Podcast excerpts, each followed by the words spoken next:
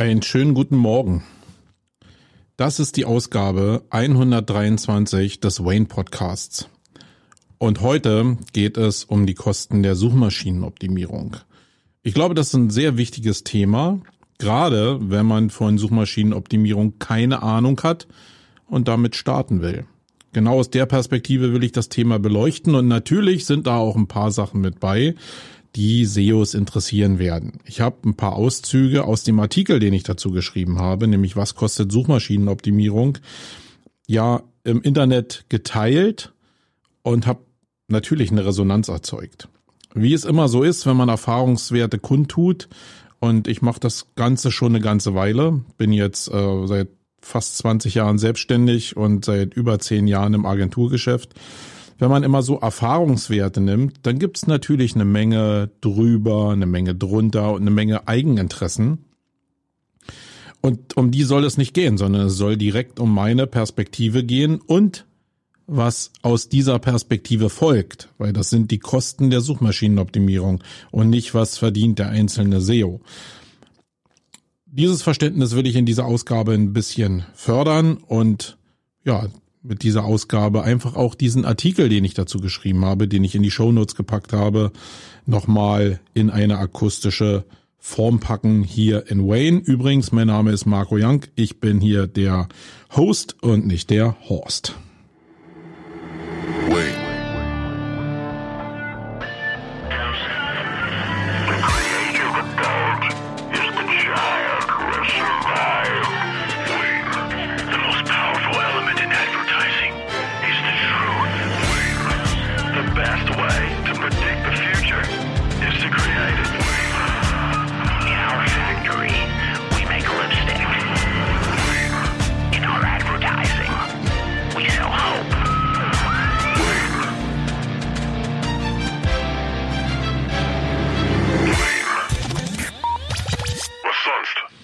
Ja, was sonst? Hallo und herzlich willkommen nochmal hier in der Ausgabe 300, äh, 300, 123 der, äh, des Wayne Podcast. Ich habe ja schon gesagt, um was es heute hier gehen soll. Meine Perspektive ist wirklich, dass ich Leuten, die noch nichts mit der Suchmaschinenoptimierung zu tun haben, einen Hinweis geben will darauf, was Suchmaschinenoptimierung eigentlich kostet weil aus meiner Erfahrung ist es so, dass sehr viele Leute zwar von diesen drei Buchstaben gehört haben, SEO, Search Engine Optimization, aber gar nicht wissen, welche, welches Pricing sich dahinter verbirgt und was man eigentlich an Geld in die Hand nehmen muss, damit man auch Resultate bekommt. Die Zeiten, in denen man nämlich mit wenig, mit ganz, ganz wenig sehr, sehr viel erreichen kann, die sind noch da, aber nur noch in Nischen da wenn du in einem irgendwie umkämpften Bereich unterwegs bist, wo es ein paar Mitbewerber gibt, die im Internet auch aktiv sind, dann musst du Stand jetzt Geld in die Hand nehmen, um in der SEO, also in der Suchmaschinenoptimierung überhaupt irgendwas zu erreichen. Das musst du wissen und du solltest wissen, wie sich die Kosten zusammensetzen, damit du einen Überblick bekommst, äh, was du für Geld in die Hand nehmen musst. Das ist ja für sehr viele Leute wichtig, die in einem laufenden Geschäftsbetrieb sind. Also gerade wenn ich jetzt Leute spreche, die jetzt mit Corona auch zu tun haben die sich mit Digitalisierung plötzlich beschäftigen, obwohl sie das die letzten Jahre überhaupt nicht gemacht haben. Was nun mal so ist, weil das irgendwie ja die letzten Jahre auch gut lief. Warum soll man sich denn mit irgendwelchen Sachen beschäftigen, die irgendwelche Leute zum Marketing erzählt haben? Ähm, aber die sind ja jetzt gerade die, die angeschossen sind, die sind ja jetzt getrieben und probieren natürlich mehr in Digitalisierung zu, äh, zu investieren. Und das ist auch gut so.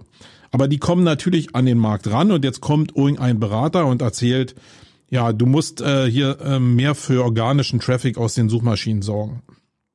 Dann ist das ja super. Aber wenn du keinen hast, der dir das detailliert erklärt und du nur darauf angewiesen bist, dass du eigentlich eine Agentur findest, die dir irgendwas erzählt und du die Leute nicht kennst, dann hast du ein Problem, weil da prallen halt Welten aufeinander des Wissens. Und wenn, also sagen wir mal so, nicht wenn, sondern im Business Suchmaschinenoptimierung gibt es natürlich eine ganze Menge Leute, die auch gut verkaufen können. Wie in vielen hochpreisigen Produkten gibt es da Vertriebler, die ja, dich so zulabern können, dass du am Ende denkst, das ist das Richtige. Viel cooler ist aber, wenn du weißt, um was es geht und welche Bestandteile in der Suchmaschinenoptimierung äh, wirklich gebraucht werden. Deswegen will ich hier ein paar Punkte durchgehen. Ähm, und wir holen da ziemlich weit aus. Das kann hier in der Ausgabe ziemlich lang werden, weil sehr viel detaillierte Sachen mit bei sind.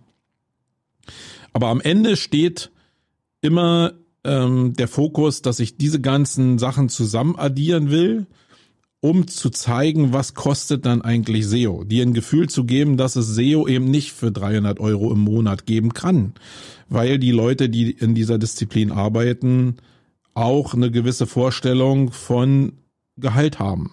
Und dieses Gehalt muss, egal ob im Freelancertum, bei den Agenturen oder in-house, irgendwie bezahlt werden. Aber da kommen wir nachher nochmal zu, wie sich die Sachen noch differenzieren und ob du es besser äh, mit dem Freelancer machst, deine Arbeit, ob du sie vielleicht sogar selber machst. Das wäre vielleicht das Ideal. Aber äh, die Hauptstufen sind ja eigentlich, wenn du es extern vergeben willst an Freelancer, Agenturen oder ähm, ob du es in-house aufbaust. Und äh, da wirst du am Ende dieses Podcasts sicherlich ein paar mehr Erkenntnisse haben als vorher. So, fangen wir mal einfach vorne an. Welches Ziel hat eigentlich Suchmaschinenoptimierung? Geht es da um Ranking? Ja, es geht auch um Ranking. Aber noch viel wichtiger ist, es geht um die Klicks, die aus Ranking entstehen und damit um die Möglichkeit, dass ich Leute über die Suche auf meine Seite locke. Ja, also nehmen wir einfach mal an, äh, du suchst eine Werbeagentur und dann willst du dir den ersten Überblick verschaffen und gibst Werbeagentur ein, um einfach mal zu gucken, was gibt's denn da. Dann sind auf der ersten Seite zehn Ergebnisse, je nachdem wie die Ergebnisse gemischt sind. Und unter diesen zehn Ergebnissen sind ein paar Vergleichsseiten natürlich, wo Agenturen nochmal aufgelistet werden. Und äh, dann sind sicherlich auch ein paar Agenturen dabei. Und wenn du jetzt auf eine der Agenturen klickst, dann hat die Agentur einen Mehrwert, weil du wenigstens im Zuge des Brandbuildings erstmal auf die Agentur aufmerksam geworden bist. Wie dann die Angebote aussehen auf der Seite und ob die zu einer Conversion führen, also ob du jetzt Kunde wirst, das ist erstmal nochmal eine andere Sache. Wichtig ist erstmal, dass dieser Klick erzeugt wurde und das ist im Kern eigentlich das, um was es geht. Ich will also in der Suchmaschinenoptimierung dafür sorgen, dass der Traffic über organische Suche steigt. Und was denn organische Suche ist, das kann ja mannigfaltig sein, ob das jetzt Google ist oder ob das Bing ist oder ob das andere Suchmaschinen sind. Ähm, das ist eigentlich erstmal wurscht. Wichtig ist, dass ich diese Sachen beeinflussen will. Ähm, und um das zu ermöglichen, ist mir eigentlich als Suchmaschinenoptimierer jedes Mittel recht. Ähm, erstmal. Es gibt natürlich Google Guidelines. Google probiert irgendwie ja, das in ihre Bahn zu lenken, wie diese, dieser Algorithmus, der ja technisch dahinter liegt, dass der nicht penetriert werden kann, also nicht, also äh, beschissen werden kann auf gut Deutsch. Und äh, deswegen haben die Guidelines aufgestellt, die aber keinen Gesetzescharakter haben. Die führen im Maximum dazu, dass du ja vielleicht eine Strafe von Google bekommst, indem du aus dem Index verschwindest. Also das ist schon äh, das wäre schon ein Schnitt. Aber die Erfahrung zeigt eben auch, dass diese Penalties, wie man die nennt, nicht so häufig verbreitet sind. Also da musst du schon richtig ähm, mieses Zeug machen, damit du da rausfliegst. Die andere Sache ist natürlich, wenn du es übertreibst, kann es auch gegen geltendes Wettbewerbsrecht verstoßen und das wäre dann schon echt äh, gegen deutsche Gesetzgebung und da musst du halt ein bisschen aufpassen. Aber erstmal grundsätzlich in der Suchmaschinenoptimierung ist es erstmal relativ frei. Das heißt, ein Suchmaschinenoptimierer oder du, wenn du dafür Verständnis kriegen willst, sollte sich erstmal einen guten Überblick verschaffen, was ist möglich und dann sich erklären lassen, was hat das für Folgen, welche Wirkungen hat das vielleicht und dann das in die Relation zu setzen, dieses Risiko gehe ich ein oder das gehe ich nicht ein. Das ist ungefähr so, als wenn du ähm, Marketing machen willst und schickst jetzt bei der Olympiade oder bei der Fußball-WM ähm, irgendein Stadionflitzer auf den Rasen. Dann ist ja auch, äh, dann kennst du die Straferwartung für den, der da auf den Rasen rennt und auch äh, vielleicht, was du an Bußgeld zahlen musst. Du weißt aber auch um die Werbewirkung, die bei einer Fußballweltmeisterschaft im Finale vielleicht ausgelöst wird. Und das in Relation zu bringen, das ist die hohe Kunst, aber das ist eben auch das Spiel von Marketing. irgendwie Möglichkeiten einfach erstmal zu erkennen und dann zu gucken, ja, will ich diesen Weg gehen oder will ich diesen Weg nicht gehen. Am Ende des Tages steht immer der Klick im Vordergrund, also möglichst viele Leute auf meine Seite zu bekommen. Nun ist die Frage, was ist dieser Traffic denn wert? Wenn ich jetzt einfach ähm, irgendwelchen äh, Traffic habe von Leuten, die einfach nur klicken, weil irgendwelche Agenturen, die es ja auch geben soll, die einfach nur äh, auf Suchergebnisse klicken. Ja, wenn ich die bezahle, dass die das machen, dann ist der Traffic natürlich am Ende nichts wert, weil der nicht konvertieren kann. Oder wenn ich in Zielgruppen unterwegs bin, die halt einfach überhaupt nichts mit mir zu tun haben, dann äh, bin ich sicherlich am Ziel vorbei und dann sind die Klicks vielleicht mit einer falschen Erwartung, äh, Erwartungshaltung sogar kontraproduktiv. Da würde ich also ein bisschen aufpassen. Aber wenn man wirklich in den Bereich reingeht, wo es um Keywords geht, also um Suchwörter, die eingegeben werden in den Google Suchschlitz und es darum geht, dass wirklich äh, Zielgruppen ähm, klicken, die auch wirklich relevant für dich sind, dann ist ein guter Indiz einfach das, was Werbetreibende in Google Ads, also in den bezahlten Anzeigen auf Google, bezahlen würden, um dieses Keyword einzubuchen. Das nennt man CPC, ähm, Cost per Klick.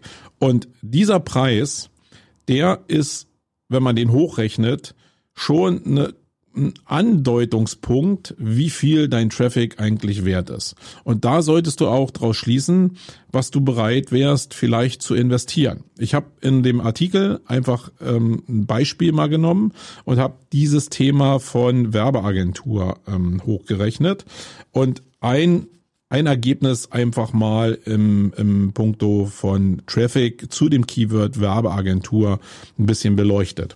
Und da gibt's ein paar Tools da draußen. Eins ist zum Beispiel Systrix, ist aber kostenpflichtig. Aber ja, umsonst gibt's da draußen ähm, nicht so viel. Da kann man zum Beispiel sehen in dem, ähm, in dem Tool, dass die monatlichen Suchen bei 10.800 im Schnitt liegen und die Klicks auf dieses Keyword in den Suchergebnissen bei 7.950. Das ist erstmal ein ganz schönes Volumen und äh, das teilt sich nochmal in ähm, 28 Prozent Mobile, also relativ wenig, wenn man davon ausgeht, dass Mobile First im Index eigentlich so angesagt ist und 72 Prozent Desktop. Also nur für dieses Ergebnis. Und ich sehe in dem Tool eben auch, dass der Klick auf die Anzeige 2,50 Euro im Schnitt kostet. Äh, wenn ich das jetzt hochrechne mit dem Tool und mir einfach äh, mal angucke, was jetzt dieses eine Ergebnis, was ich jetzt hier in dem Post beschrieben habe, für einen Wert erzeugt auf Basis von dem Suchvolumen, was er über Klicks bekommen könnte, äh, mal dem CPC-Preis über die einzelnen Suchergebnisse, dann ist der Wert des organischen Traffics hier in diesem Beispiel bei 2785 Euro im Schnitt. Ähm, und das ist so eine, ein Maßstab, wo du sehen kannst, dass wenn du einen gewissen Traffic in deinem Bereich erzeugst zu einem Keyword, was dir höchstwahrscheinlich wichtig ist als Werbeagentur, dass das einen Wert, einen Gegenwert von 2785 Euro erzeugt. Sprich, du müsstest 2785 äh, Euro bezahlen an Google Ads, also in die bezahlte Werbung, um dieselbe Leistung zu kriegen wie in ähm, wie für Suchmaschinenoptimierung. Und das ist natürlich ein kleines Beispiel. Ich war ein bisschen selbst verwundert, dass in diesem Beispiel eigentlich äh, so wenig Klicks erzeugt werden. Ich hätte gedacht, dass das viel höher ist. Aber in vielen anderen Bereichen äh, kannst du eben sehen, dass äh, die Preise entweder am CPC höher liegen oder das Suchvolumen auf den einzelnen Keywords viel höher ist. Und dann kommen schnell Beträge zusammen, die sehr, sehr viel höher sind. Und äh, eben auch sehr schnell Beträge zusammen, die fünfstellig, sechsstellig, siebenstellig oder noch höher sind. Und daraus resultiert eigentlich auch der Wert der Suchmaschinenoptimierung. Ähm, wenn du einfach mal äh, dieses äh, Tool benutzen würdest und Amazon ähm, mal guckst, dann entstehen natürlich astronomische Werte. Und dadurch entsteht aber auch das Verständnis, ich meine, bei Amazon ist es sowieso da, aber das Verständnis dafür, dass wenn ich so viel äh, Traffic erzeugen kann, dass mir das auf der anderen Seite in Personal und in Fachleuten auch ein bisschen was wert sein sollte. Also dieser Ablauf ist schon wichtig. Wenn du da Fragen zu hast, dann melde dich einfach bei mir, gerade wenn du jetzt irgendwie äh, ein Business hast Ich weiß, dass hier ja sehr viele SEOs zuhören, für die ist das jetzt nicht so relevant, aber wenn du da draußen ein Business hast, so ein bisschen nach Orientierung suchst und da einfach mal, ohne jetzt das Tool einzubuchen, äh, einen Wert haben willst, dann melde dich doch einfach bei mir und äh, dann können wir die Sachen mal durchgehen und diese Wertberechnung einfach mal auf deiner Basis machen. Ähm, und das ist ja nur ein Keyword. Ja, also das ist jetzt runtergerechnet auf ein Keyword. Wenn du das mit mehreren Keywords machst, weil du sehr viele einzelne Seiten erzeugst auf unterschiedlichen URLs, dann hast du natürlich Möglichkeiten, diesen Traffic-Wert noch weiter zu erhöhen. Und der SEO sitzt ja jetzt auch nicht da und optimiert jetzt nur eine Seite dauerhaft pro Monat, sondern er probiert das natürlich über ein breites Keyword-Set zu machen. Und deswegen kannst du dir vorstellen, dass dieser Betrag dann sehr schnell vier, fünf, also ja, vier, fünf, sechsstellig wird. Und ähm, dann fängt sich das irgendwann an zu rechnen. Die Frage ist aber, ob dieser Traffic für dich dann diesen Wert hat. Und Wert gibt's ja, äh, also das ist jetzt der Wert des Traffics auf Basis des CPCs. Aber du musst ja, wenn du selbstständig bist oder ein Business hast, auch gucken, wie hoch ist denn die Conversion aus diesen Bestellungen und wie viel Marge hast du aus der einzelnen Bestellung. Du musst also schon gucken, dass du aus dem Traffic, der möglich ist, den höchstmöglichen Gewinn erzeugst, der dann in der Lage ist, das zu finanzieren, was du äh, in SEO vielleicht erreichen willst. Und wenn du merkst, dass oder in der Grundberechnung schon merkst, dass die ähm, dass das Wertegerüst nicht stimmt, weil deine Marge einfach zu gering ist. Gehen wir jetzt mal davon aus, du hast äh, ein Produkt, was irgendwie zehn Prozent Marge erzeugt und äh, du hast jetzt aber nicht so sehr viel Absatz, sondern vielleicht einen ja, mittleren fünfstelligen Stückbetrag, dann kann das sehr schnell eng werden aus meiner Erfahrung. Und dann ist das mit dem Marketing sowieso sehr dünn. Also als Unternehmer solltest du dann immer daran arbeiten, dass die Wertschöpfung in deinem Produkt viel stärker ist, damit sich hinten raus diese Kette auch in jegliche Marketingform, aber hier sprechen wir ja von der Suchmaschinenoptimierung, auch irgendwie rechnet. Das ist, glaube ich, die Basis. Ähm, und das ist auch das, was viele Agenturen da draußen machen, dass sie dir Sachen leider verkaufen, obwohl die Wertschöpfung relativ klar ist, dass die nicht da ist. Und auch nicht ähm, in der Breite so erzeugt werden kann. Ähm, na klar, wenn du mehr Stückzahlen verkaufst, auch mit einer niedrigen Marge, dann steigt natürlich wieder der Gewinn. Aber auf die Zahlen muss man manchmal erstmal kommen. Also ich habe wirklich schon Geschäftsmodelle gesehen, die, die waren einfach nicht dafür geboren, dass man da sehr stark in SEO investiert, weil sie zu klein geklöppelt waren. Und das ist, das solltest du dich zumindest fragen, weil sonst läufst du so einem, also das Hauptproblem ist eigentlich, dass wenn Leute mit dem Rücken an der Wand stehen und jetzt irgendwie Umsatz machen müssen, wie jetzt in Corona, dann muss, und das ist eigentlich die Kernaussage daraus, dann muss SEO oder überhaupt eine Marketingform nicht immer die erste Wahl sein. Sie kann eine gute Wahl sein, aber sie ist eben sehr teuer. Und wenn du wirklich eine Marge hast, die so gering ist und ähm, wo du dir Marketing eigentlich nicht leisten könntest, dann musst du in den sauren Apfel beißen und dir das selbst dran schaffen. Anders lässt sich das leider nicht lösen, ähm, wenn du auf diesen Traffic angewiesen bist oder wenn du diese Fründe einfach ähm, für dich erobern willst. Ja, also da kannst du den Wert erstmal äh, so ein bisschen beurteilen und äh, dir erstmal angucken, was überhaupt so möglich ist auf dem Markt. Und das ist so, ja, die Basis, um zu verstehen, was Wert mit Suchmaschinenoptimierung zu tun hat. Das ist ganz wichtig. Also nochmal, wenn du dazu Fragen hast, weil du jetzt nicht mitgekommen bist, äh, dann melde dich einfach bei mir. Ich helfe dir da. Ich äh, mache das so lange. Für mich ist es relativ einleuchtend. Für dich muss das überhaupt nicht einleuchtend sein. Jetzt kommen wir mal zu den Bereichen der Suchmaschinenoptimierung an sich. Das heißt, egal welchen Spezialisten du da anheuerst, wenn du es nicht selber machst, ähm, egal ob ein Freelancer, eine Agentur oder äh, ob du in-house irgendwas aufbauen willst, du brauchst Spezialisten in der Suchmaschinenoptimierung. Und da gibt es zwei große Bereiche eigentlich. Ähm, es gibt einen technischen Bereich und ich würde jetzt nach meinem Gefühl mal sagen, dass 80 Prozent der SEOs da draußen eher technischen Background haben. Das heißt, die kümmern sich aus Eigeninteresse sehr stark um die Site Performance. Also wie funktioniert die Seite? Sind äh, irgendwie alle Skripte sauber geladen? Ist die schnell erreichbar? Äh, in welcher Informationslogik sind bestimmte Teile erreichbar? Äh, wo sind irgendwelche Links gesetzt? von denen noch zu anderen Seiten verlinkt wird, etc. pp. Also da spricht man ja von interner Verlinkung und das führt dazu, dass die Suchmaschine irgendwann einen gewissen Wert in bestimmten Inhalten sieht und die beschäftigen sich sehr stark damit. Das ist auch wichtig. Aber nicht jedes Business ist eben auf Technik sehr stark angewiesen. Gerade im Shop-Bereich sind viele Sachen einfach vorgegeben. Da kann man auf Basis der Hierarchien sehr gut arbeiten, da kann man auch auf Basis der Verlinkung sehr gut arbeiten. Da kann man auch, wenn man technische Suchmaschinenoptimierung so betrachtet, dass du über Templates bestimmte Stückzahlen erzeugen kannst, also bestimmte Seitenzahlen erzeugen kannst, auch technisch eine Menge machen. Also da ist eine Menge möglich. Also und technischer technisches SEO ist ein Basisteil, der geleistet werden muss. Ähm, wichtig ist nur, dass du weißt, dass die Chance, dass du mit einem technischen SEO zu tun hast, relativ hoch ist. Was wird also passieren? Der technische SEO wird dir eher die technische Perspektive ähm, ähm, erklären und nicht die Perspektive der, ähm, die, die vielleicht um Content geht.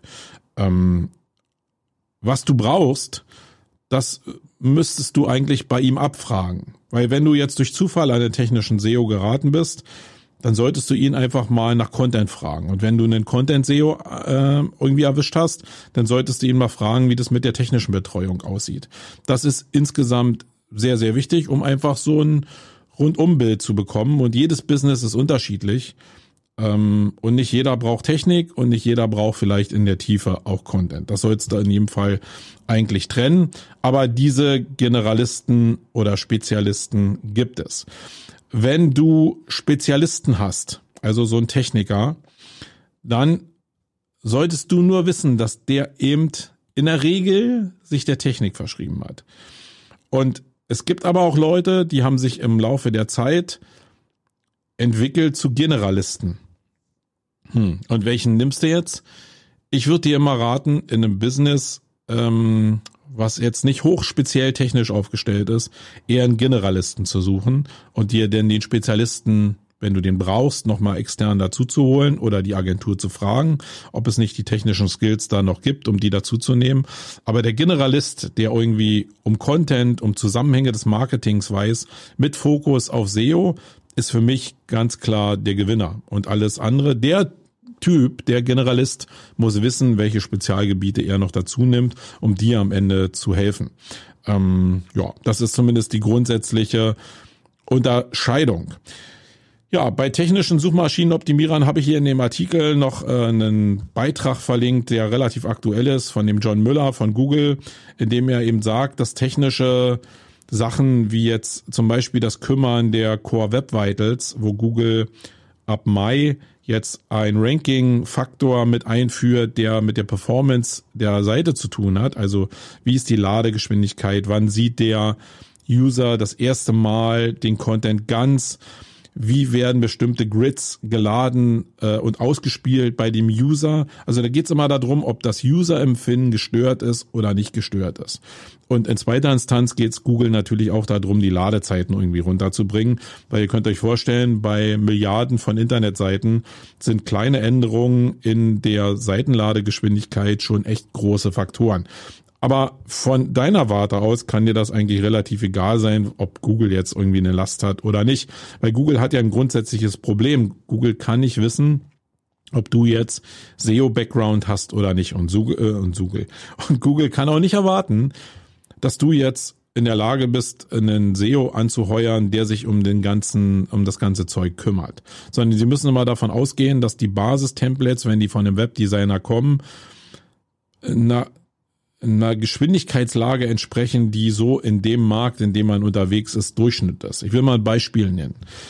Wenn du zum Beispiel Fotograf bist, dann weiß Google in der Regel, dass du dich ja mit anderen Fotografen irgendwie matcht und diese Fotografen-Seiten äh, oder äh, Seiten von Fotografen oder auch von Videoleuten oder von anderen äh, Seiten, die sehr contentlastig sind, wo sehr auf Brillanz und Werthaltigkeit in der Optik ankommt, dass die gleichwohl hohe Ladezeiten haben. Weil gute Optik heißt immer, dass die Grafiken wenig reduziert sind, die Bilder sehr scharf sind, in sehr großer äh, Größe vorhanden sind und das erzeugt natürlich mehr Ladezeit. Aber das ist für den Markt typisch. Und deswegen muss Google das auch tolerieren, weil das geht halt nicht anders. Und Google sagt auch selbst, dass es, dass die Nutzerzufriedenheit sehr stark damit zu tun hat, ob, ob die Grafiken jetzt runter reduziert werden oder nicht. Wir haben da gerade ähm, als Google sein Jubiläum gefeiert hat, ja die Veränderung gehabt, dass da in der Google Bildersuche ähm, sehr stark eine Veränderung erfolgte. Ähm, da waren also sehr stark komprimierte große Grafiken sehr im Vorteil und sind nach vorne gespült worden und damit auch der Inhalt, äh, für den die Seiten auch ausgespielt oder für den die Bilder auch ausgespielt wurden. Und ähm, das hat sich aber geändert sondern das hat wirklich, das, da hat es eine Veränderung gegeben. Google nimmt jetzt wirklich mehr Grafiken, die einfach cooler aussehen, weil sie also eine bessere Qualität haben, weil das Nutzerempfinden einfach besser ist auf diesen, auf diesen einzelnen Grafiken. Ja, also du siehst da dran, das ist einfach nicht der Weisheitsletzte Schluss, ist einfach nur zu sagen, wir müssen jetzt die Geschwindigkeit erhöhen, auf Teufel komm raus. Und am Ende sieht der User auf seinem Handy vielleicht ein komprimiertes Bild, was im Desktop eben ausgebreitet in einer anderen Auflösung völlig fürchterlich aussieht. Das ist halt nicht das Ziel. Und der John Müller hat eben auch gesagt, dass technisches SEO wichtig ist, aber dass sie daran arbeiten, um die Nachteile, die Webmaster haben, die nicht so hochperformante Seiten haben und die nicht von SEOs betreut sind, denen eine Chance im, in den Suchergebnissen zu geben. Und das macht auch Sinn, wenn man nicht irgendwie immer nur die Ergebnisse vorne haben will von Leuten, die ja einfach einen guten Job machen äh, in SEO. Das heißt aber nicht, dass die Produkte, von dem der kein SEO macht, schlecht sind. Und da muss Google natürlich ein bisschen dran arbeiten und das kannst du in dem Artikel nochmal äh, dir angucken. Dann ein großer Bereich, also jetzt, was war mehr die Unterscheidung da drin? Technische SEOs, Content-SEOs, die sich eben auch mit Bildern und so beschäftigen, also mit Content beschäftigen. Und dann gibt's als große Sparte noch den Linkbilder innerhalb der Suchmaschinenoptimierer. Und das sind Leute, die sich ausschließlich darum kümmern, dass sie Verlinkungen von Drittseiten hin zu deiner Seite erzeugen und damit dem Algorithmus, der ja in Teilen, wie groß die Teile sind, kann kein Mensch sagen, aber in Teilen noch auf dieser Verlinkung basiert. Der äh, Google-Algorithmus basierte ja grundsätzlich mal auf diesem PageRank-System. Und ähm, dieser, dieses äh, PageRank basierte darauf eben, wie Seiten von anderen Seiten verlinkt sind und wie diese Links, welche Stärke diese Links haben, die auf diese bestimmten Seiten gehen. Da kommen jetzt natürlich noch andere Faktoren inzwischen dazu. Das heißt, welche also welche Sichtbarkeit haben die URLs, von denen verlinkt wird auf deine Seite, wie themenrelevant sind diese Verlinkungen äh, zu den Themen, kann Google davon ausgehen, dass äh, es im Sinne des Nutzers ist, dass man auf diesen Link klickt und dann weiterführende Informationen bekommt. Da ist Google also sehr viel besser geworden, aber gute, gute, äh, gute Linkbilder können das ganz gut beurteilen und werden eben auch, ähm, also das sind die Leute, die sich genau darum kümmern, dass dieser Linkgraph, also die Anzahl der Links steigt von Quellen, die vertrauenswürdig sind und die zum Thema passen. Das ist also eine eigene Gattung von äh, SEOs. Also nochmal zusammengefasst, für, falls du jetzt ein bisschen die Linie verloren hast, weil ich sie immer einmal auch ein bisschen verloren habe. Ähm, es gibt drei große Gruppen von Suchmaschinenoptimierern. Das heißt einmal die technischen, dann gibt es die Content-Leute und dann gibt es die Linkbilder. Und dann gibt es Leute, die eher sich über Jahre mit sehr viel Erfahrung zu Generalisten ausgebildet haben. Das heißt, die haben einen ganz guten Überblick über alles, weil sie alles mal gemacht haben in ihrer Karriere.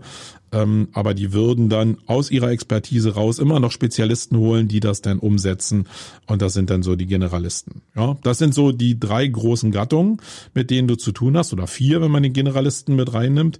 Und um jetzt zu wissen, was du jetzt wie bezahlst, oder welche Kosten überhaupt entstehen, solltest du wissen, was Leute eigentlich in der Industrie verdienen. Ähm, das ist wichtig, um zu wissen, Verständnis dafür zu haben, äh, was Agenturen für ihre Mitarbeiter bezahlen müssen, um dann eine Wirtschaftlichkeit irgendwie rauszubilden. Das ist aber auch wichtig, um zu verstehen, wie ein Freelancer arbeitet, um zu wissen, wie der seine Bücher voll bekommt und welche Margen der hat, äh, damit du ein Verständnis dafür bekommst, welche Preise der aufruft. Und wenn du gar sogar ein eigenes Inhouse-Team aufbauen willst, dann solltest du auch wissen, wie die Marktpreise sind, damit du irgendwie ja was kalkulieren kannst. Weil wenn du sehr viel auf der Bank zu liegen hast, und willst jetzt davon was investieren in ein eigenes Inhouse-Team, dann musst du ja wissen, wie viel das ist. Wenn du jetzt ein Startup bist, zur Bank gehst oder gerade gründest, dann musst du auch wissen in deinem Businessplan, wie viel du einstellst an Kapital für das Inhouse-Team, was du aufbauen willst. Das macht schon Sinn. Äh, auch wenn du Investoren reinholst, wollen die wissen, wie deine Kalkulation in Sachen Inhouse-Team vielleicht ist und mit welchen Zahlen du da kalkulierst. Und ich habe jetzt in meiner Berechnung einfach mal ein paar Zahlen rausgenommen, die aus meiner Erfahrungswelt einfach ja der Wahrheit entsprechen. Ich weiß, dass es da noch Werte drunter gibt, wenn es gesetzlich möglich ist, dass es aber Werte gibt, die deutlich drüber sind. Äh, das will ich wirklich sagen, weil es gibt wirklich knallharte Spezialisten da draußen, die ihr Geld auch wert sind, die deutlichst mehr verdienen. Ähm, ich gehe aber jetzt mal von dem normalen KMU da draußen aus, der einfach nur einfach nur SEO irgendwie stattfinden lassen will in irgendeiner dieser drei Ausbaustufen. Und da ist glaube ich, wichtig, so einen Durchschnitt, so ein Gefühl zu bekommen, was man den Leuten eigentlich zahlen muss, damit man so ein Team aufbauen kann. Und na klar, wenn du gut guckst und mehr Geld hast, wirst du eher am Markt bessere Spezialisten bekommen. Und das hat vielleicht zur Folge, dass du auch bessere Suchergebnisse nachher hast oder bessere Rankings und dann mehr Traffic, die mehr Wert erzeugen.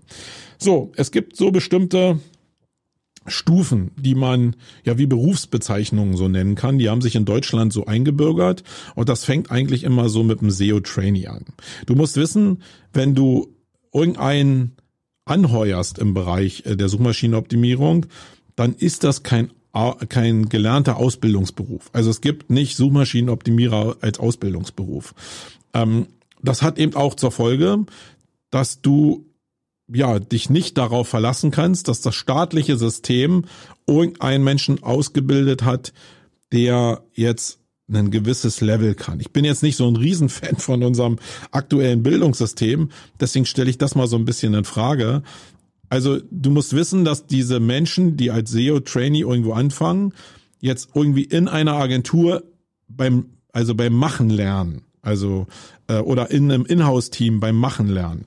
Und nicht jetzt irgendwie einen, einen Bereich haben, wo die jetzt durch einen richtigen Ausbildungskorridor gehen über drei Jahre. Das passiert halt nicht.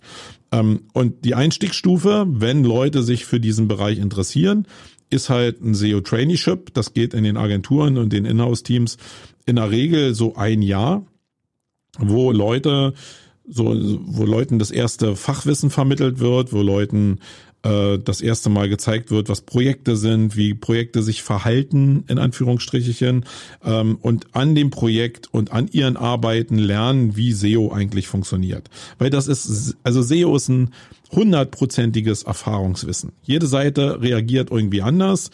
Und ähm, da sehr viele Beispiele zu sehen, das ist der Skill eigentlich von Suchmaschinenoptimierern in den einzelnen ähm, Lernstufen. Also wenn es um Linkbuilding geht, dann muss ich natürlich sehr viel Erfahrung im Linkbuilding haben, was wie wirkt, wenn ich als technischer SEO an der internen Verlinkung sehr stark arbeite und an Hierarchien, dann muss ich auch wissen, was es jetzt zum Beispiel bringt, die URL zu verkürzen etc. pp. Und das lernen diese Trainees. Und der Korridor für Agenturen, wenn die Leute anfangen, liegt so bei einem Jahresarbeitnehmer brutto hier in dem Korridor zwischen 19.764 und 24.000 Euro. Ähm, wenn du dich ein bisschen mit Gehältern beschäftigst, dann wirst du wissen, dass der Bereich 19.764 der aktuelle Mindestlohn ist.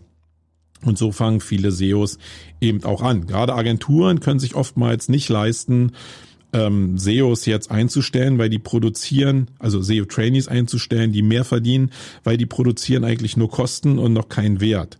Und die Margen in Agenturen sind jetzt nicht so üppig. Also bei einer Umsatzrendite von circa 25 Prozent, die die Agenturen so haben, ähm, ja, kannst du mal selbst im Detail vielleicht hochrechnen, was da am Ende übrig bleibt, gerechnet auf den einzelnen Mitarbeiter. Und das ist ja nur die Einstiegsstufe.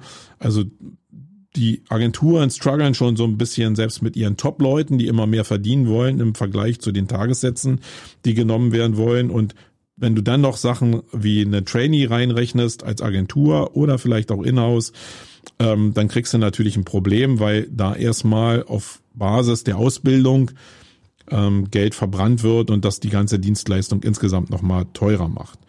Ähm, ja, also so bis 24.000 geht das so. Äh, das sind 2000 Euro im Monat. Das ist jetzt nicht üppig, aber das ist eben schon Geld, ähm, eher für Einsteiger, die jetzt noch nicht lebensälter sind, die keine Familie haben, wenn es da irgendwelche goldenen Nuggets gibt, die das alles schon haben, die auch irgendwelche Side Skills mit sich bringen, also irgendwelche Sachen schon vorher gelernt haben und älter sind, dann sind diese äh, Gehälter natürlich verhandelbar. Aber so von der grundsätzlichen Basis, wenn du jetzt einfach von der Schule kommen würdest und irgendwo anfangen würdest, dann äh, glaube ich, ist der Bereich relativ ja, real. Und bei Inhouse-Teams, wenn du irgendwo in einem Inhouse-Team anfängst, dann würde ich auch sagen, geht es immer beim Mindestlohn los und geht dann irgendwie ähm, nach 30.000 hoch für einen Trainee, vielleicht sogar ein bisschen mehr, aber das liegt nicht, wenn du wirklich ohne Wissen ankommst. Ich glaube, dann musst du keine 30.000 erwarten, ähm, sondern dann musst du eher weniger erwarten und da sind dann eher Lehrjahre, Herrenjahre. Und da musst du eben auch mal verzichten und Hoffnung einfach haben, dass du an der richtigen Quelle sitzt und die richtigen Sachen lernst und dann später äh, eher Aussicht auf Fleischbällchen hast, als dass du das jetzt schon haben wirst. So, nach einem Jahr kann man so sagen. Manche Traineeships gehen auch länger äh, mit entsprechenden Verhalt, Gehaltsverhandlungen. Aber gehen wir mal so von einem Jahr aus. Das ist eigentlich so die gängige Größe, die ich so in dem Business kennengelernt habe. Wirst du Junior SEO. Das ist so die erste Eintrittsstufe in das Business, wo du schon ein bisschen selbstständig arbeitest, wo dir aber noch immer jemand auf die Flossen guckt. Äh, Sachen von Junior SEOs werden nie ungeprüft eigentlich an den Kunden gelassen. Aber sie werden halt schon gemacht, weil es muss ja irgendwo gelernt werden. Das ist so wie, wie in einem Friseurstudio. Da muss ja im zweiten Lehrjahr auch angefangen werden, irgendwann mal in die Köpfe der Kunden ranzugehen. Sonst lernt man es ja auch nicht, wenn man es nur in der Theorie macht. Und so ist es hier auch. Da ist auch gar nichts Schlimmes bei. Man unterstellt zwar den Agenturen oft gerne, dass die ganzen Trainees und Junior SEOs Studios irgendwie die hochbezahlte Arbeit machen. Äh, da ist nicht alles gelogen dran, aber äh, man kann davon ausgehen, dass die Agenturchefs natürlich auch ein Interesse haben, den Kunden kein Murks zu verkaufen, weil dieser Bumerang immer wieder zurückkommt und da eine Prüfungsinstanz dazwischen ist. Dass bestimmte Arbeiten aber in der Agentur von Leuten gemacht werden, die einen Junior-Status haben, äh, das ist auch völlig okay, glaube ich. Und diese Gehälter von Junioren, die liegen nach meiner Erfahrung im Agenturbereich so bei 22.000 bis 36.000 Euro Arbeitnehmer brutto ähm, und in-house zwischen 25 und 45.000 Euro. Jetzt kannst du dir immer, und das wird jetzt in allen Gehaltsstufen ähnlich sein, die Frage stellen, warum wird dein in-house mehr verdient als in den Agenturen? Und da sind wir wieder bei diesem Teil von was erzeugst du denn auf der anderen Seite, nachdem der Klick erzeugt ist, für einen Wert. Und wenn du jetzt ein sehr hochmargiges Produkt hast, meinetwegen in der Bekleidungsindustrie, und du hast eine Marge von 300 oder 500 Prozent oder noch extremer, du würdest jetzt äh, Apple heißen und würdest ein iPhone für, weiß ich, 80 Euro produzieren und 1000, für 1200 äh, verkaufen, dann äh, sieht die Welt natürlich ein bisschen anders aus. Und das führt auch dazu, dass in-house in der Regel mehr Geld verdient und gezahlt werden kann als in Agenturen.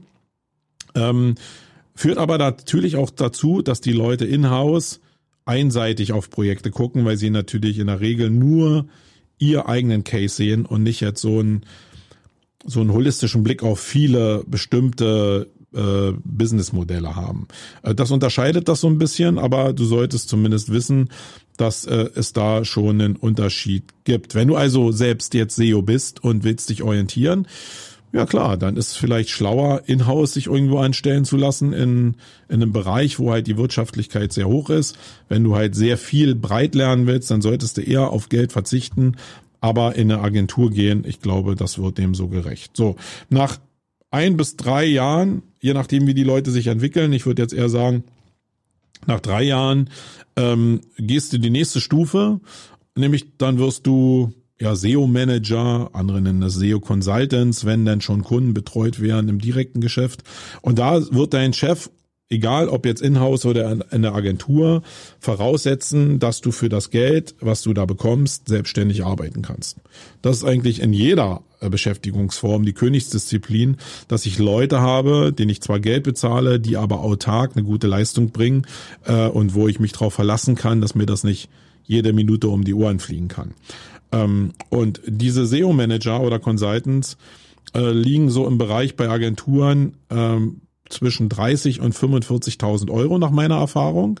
Im Inhouse-Bereich auch so zwischen 30.000 und 55.000 Euro. Hier geht's aber wirklich schon sehr stark darum, wenn du ein sehr, sehr zuverlässiger äh, Mensch bist, vielleicht lebensälter, eine Vertriebskomponente damit drin ist, vielleicht noch irgendwelche anderen Kenntnisse aus, mitbringst aus anderen Marketingbereichen, äh, dann wirst du sicherlich auch mehr Geld verdienen können. Also es geht da um Potpourri. Menschen sind ja nicht eindimensional, sondern die entwickeln sich in diesen drei Jahren, die ich beschrieben habe, eben auch weiter. Und je nachdem, wo die sich weiterentwickeln und je nachdem, ob das einen Bezug für die Agentur oder für das Inhouse-Team hat, äh, umso wertvoller werden die eben auch fürs Team. Und dann können die Gehälter natürlich auch deutlich drüber liegen. Und es gibt natürlich auch immer ein Nord-Süd-Gefälle und ein Ost-West-Gefälle. Nee, ein West-Ost-Gefälle.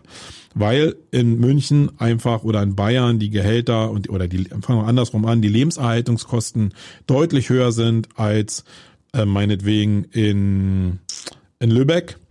Ähm, und deswegen ähm, gibt es da ein Gehaltsgefälle von Norden nach Süden. Ähm, sehr stark, auch mit der Wirtschaftlichkeit der einzelnen Bundesländer verbunden und dasselbe gilt eben auch von West nach Ost. Also in den neuen Bundesländern wird in jedem Fall weniger verdient als in den westlichen Bundesländern. Und da kommt natürlich immer noch eine Diskrepanz zusammen. Ähm, und das ist ja auch verständlich, weil wenn man sich die Mieten in München einfach mal anguckt, dann müssen Leute eben auch ein gewisses Grundeinkommen haben, damit sie überhaupt da existieren können. Und das gilt eben auch für SEO. So, wenn du dann ähm, dich weiterentwickelst, wirst du irgendwann Senior ähm, SEO. Und das heißt nicht, dass du jetzt mega alt geworden bist. Das heißt nicht, dass du 40 oder 50 sein musst, sondern das heißt einfach nur, dass du besser geworden bist in deinem Beruf und mehr Erfahrung hast. Also Senior steht eher für Erfahrung. Und in dem Bereich kannst du dann in den Agenturen nach meiner Erfahrung so zwischen 35 und 55.000 Euro verdienen und in-house zwischen 35 und 60.000 Euro. Wieder mit dem Zusatz, dass wenn du zusätzliche Skills mitbringst und an der Rentabilität der Agentur oder des Inhouse-Teams einfach noch mehr beteiligt bist und das nachweisen kannst, dann ist dein Job natürlich auch mehr wert. Ähm, aber das ist für mich nicht so verbreitet, dass die Leute eher so dieses Unternehmergehen noch mit drin haben, um das denn zu ermöglichen. Das ist sowieso schwierig, weil in allen Bereichen natürlich, egal ob Agentur oder Inhouse, die Leute mit einer gewissen, mit einem gewissen Hang zu Unternehmertum dann schon irgendwann eher auf den Sprung sind in die Selbstständigkeit und dann aus diesem ganzen Gerüst ja schon irgendwie rausspringen und dann wieder äh, in der Regel als Freelancer anfangen und dann, ja, wenn man Glück hat, zumindest der Industrie noch zur Verfügung stehen, eben nur nicht mehr in Agenturen oder in Inhouse-Abteilungen. Ja, noch eine Schwierigkeit ist dabei. Senior heißt nicht immer gleich mehr Erfahrung, muss man sagen. Also in allen Bereichen ist es so, dass SEO über all die Jahre, und das hat sich jetzt unter Corona auch nicht geändert, Nachfragemarkt ist. Das heißt, es gibt sehr, sehr viel weniger Spezialisten, als am Markt eigentlich gebraucht werden.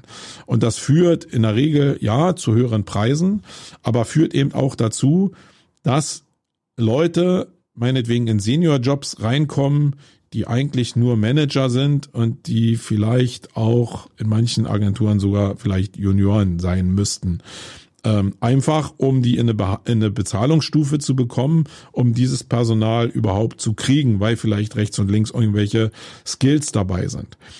Also das ist wirklich schwer zu unterscheiden, weil das wirklich nicht so geradlinig ist. Diese Unterteilung ist jetzt nicht an bestimmte Muster gebunden, sondern die Inhouse-Abteilung oder die Agenturen entscheiden schon selber, wie sie die Leute da benennen und was sie auf die Visitenkarten schreiben.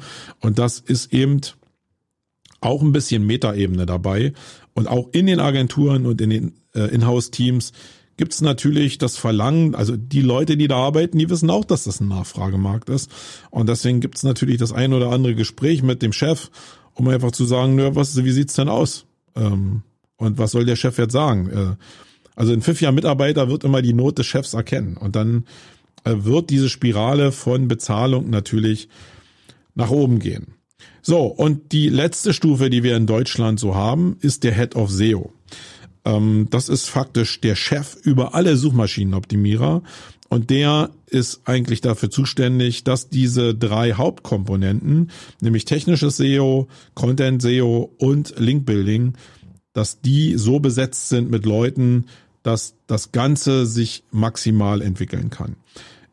Im Idealfall ist das dieser Generalist, der irgendwie gelernt hat, alles irgendwie relativ gut zu können, um zumindest die Ziele relativ eindeutig zu, zu definieren.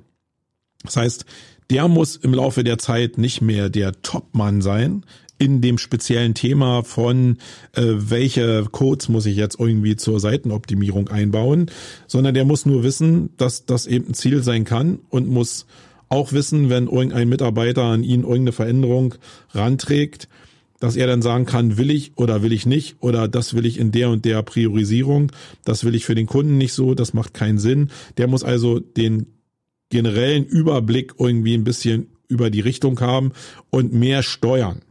Ähm, wenn er gut ist, dann hat er seine Senioren schon so äh, selbst justiert, dass die diese ganzen Faktoren schon von ihm weghalten und er nur die große Strategie des SEO-Teams im Blick hat.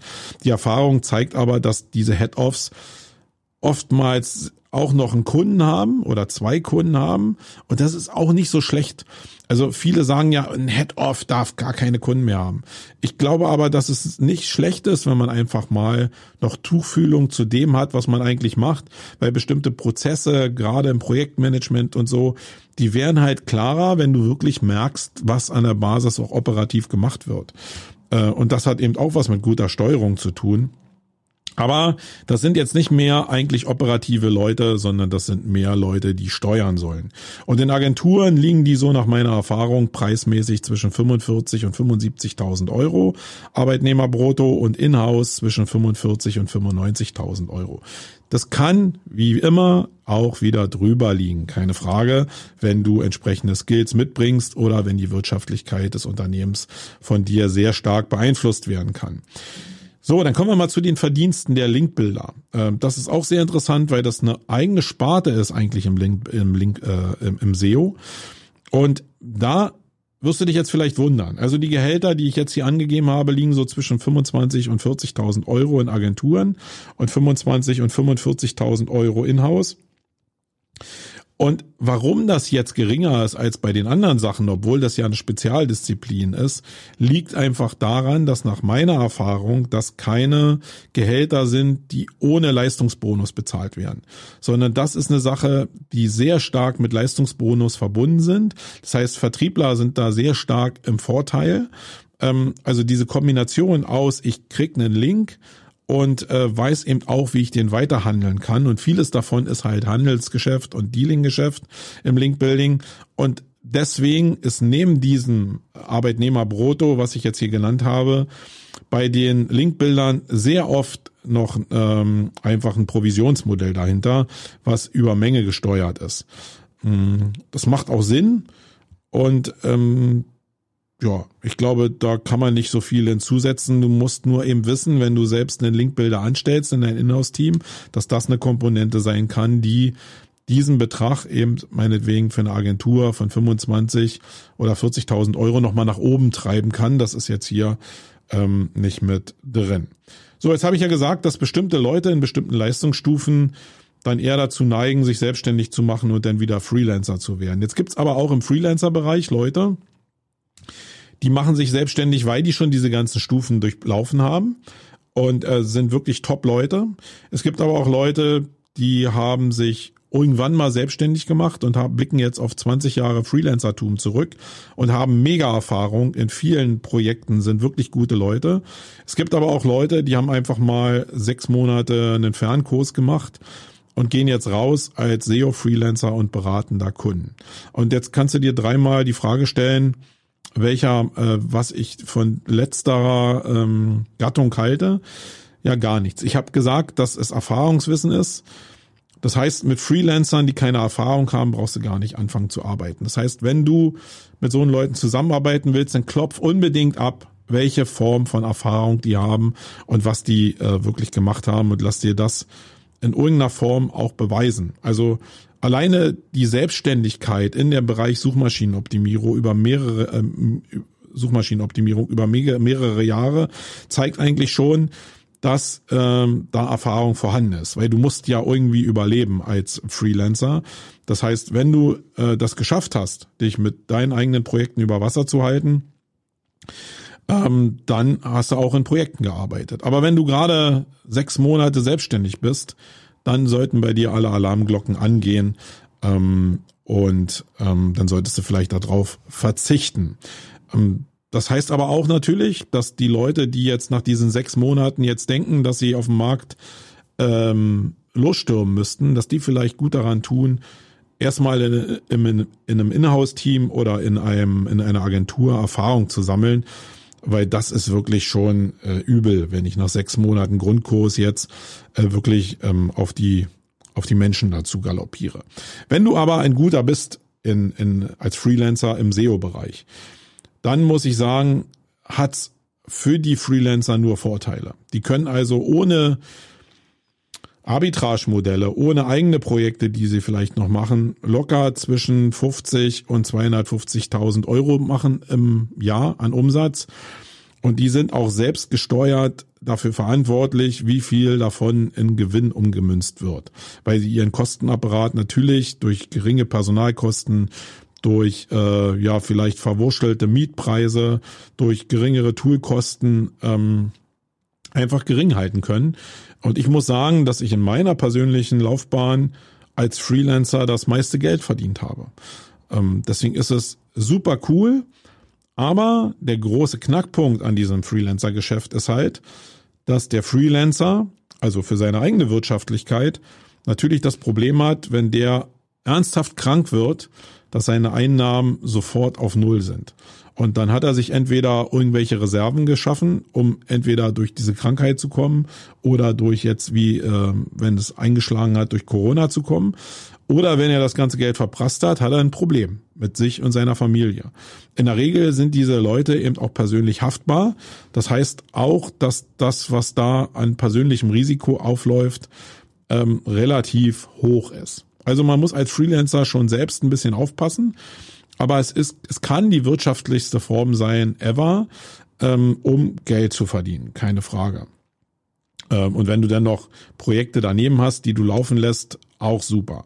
Wenn du jetzt einen Freelancer aus der anderen Perspektive anstellen willst, dann, ähm, ja, dann musst du halt wissen, dass du in diesem Potpourri der Projekte, in dem äh, der Freelancer arbeitet, dass du mit einem geringen Budget nur einen kleinen Teil seiner Zeit in Anspruch nimmst. Das gilt übrigens für, für alle Modelle. Also in-house überhaupt nicht. Da werden 100 Prozent der Arbeitszeit natürlich in die Firma gesteckt.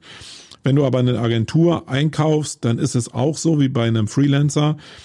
Umso mehr du einkaufst, umso höher ist die Identifikation mit deinem Thema. Du musst dir vorstellen, äh, ein Freelancer oder eine Agentur hat irgendwie meinetwegen 50 Kunden auf dem Schirm und jetzt müssen in bestimmten gebuchten Tagessätzen immer äh, diese Projekte betreut werden. Das heißt, der einzelne Consultant egal in welcher Stufe, springt von Projekt zu Projekt zu Projekt zu Projekt zu Projekt und muss immer wieder umdenken, sich immer wieder auf den neuen Kunden einlassen und das bei den Freelancern nicht anders. Und umso mehr du bei den jeweiligen Formen einbuchst, umso höher ist die Identifikation zu dem Kunden.